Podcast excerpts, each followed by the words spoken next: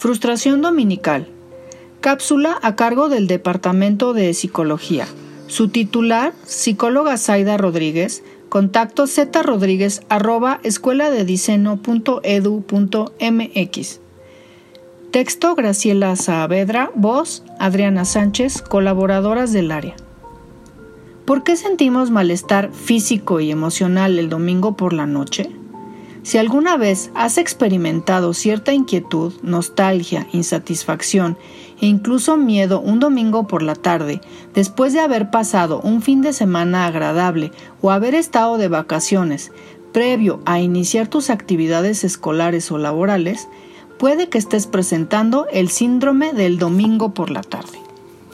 ¿Qué es esto? Para algunas personas, el domingo puede ser un día donde pueden sentirse recuperados y descansados.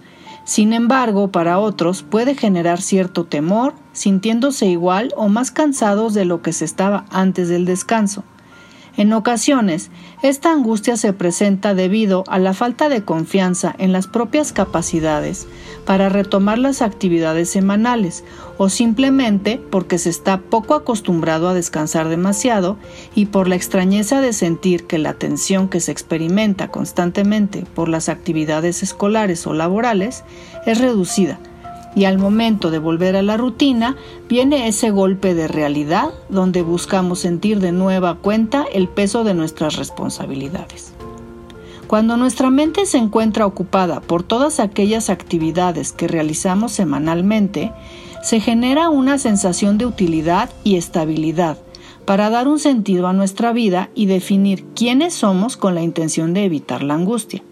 Por ende, cuando uno se encuentra fuera de la tensión y estrés, viene la sensación de vacío e incomodidad con uno mismo, buscando desesperadamente actividades que suplan las que ya se tenían con anterioridad. Se puede decir que ver una película o una serie o revisar las redes sociales un domingo por la noche sirven como un placebo para evitar la insatisfacción.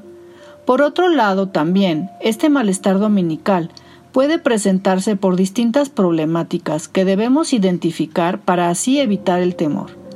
En ocasiones, la falta de confianza en las propias capacidades, la sobreexigencia de querer que todo sea perfecto, las dificultades que creemos tener en nuestro lugar de trabajo o escuela, las tensiones que sentimos del ambiente en el que nos rodeamos, etc., fungen como un factor determinante para generar este malestar, ya que cuando llega el fin de semana o vacaciones son percibidos como un escape de lo que es nuestra realidad, de lo que somos y de lo que no somos, que en muchas ocasiones genera frustración. Es una especie de evaluación que hacemos de nosotros mismos, comparado con lo que hacen los demás o la idea que tenemos de nuestra imagen en un futuro. Víctor Frankl nos muestra que la búsqueda del éxito y las metas nos permiten encontrar un sentido de vida y esta necesidad de sentido surge cuando no se está satisfecho. Por ello, Franklin nos invita a reflexionar sobre qué sentido le damos a nuestra vida, no por lo que seremos, sino por lo que somos en un momento determinado, como estudiante, maestro, hijo, padre, hermano, trabajador, amigo, etc.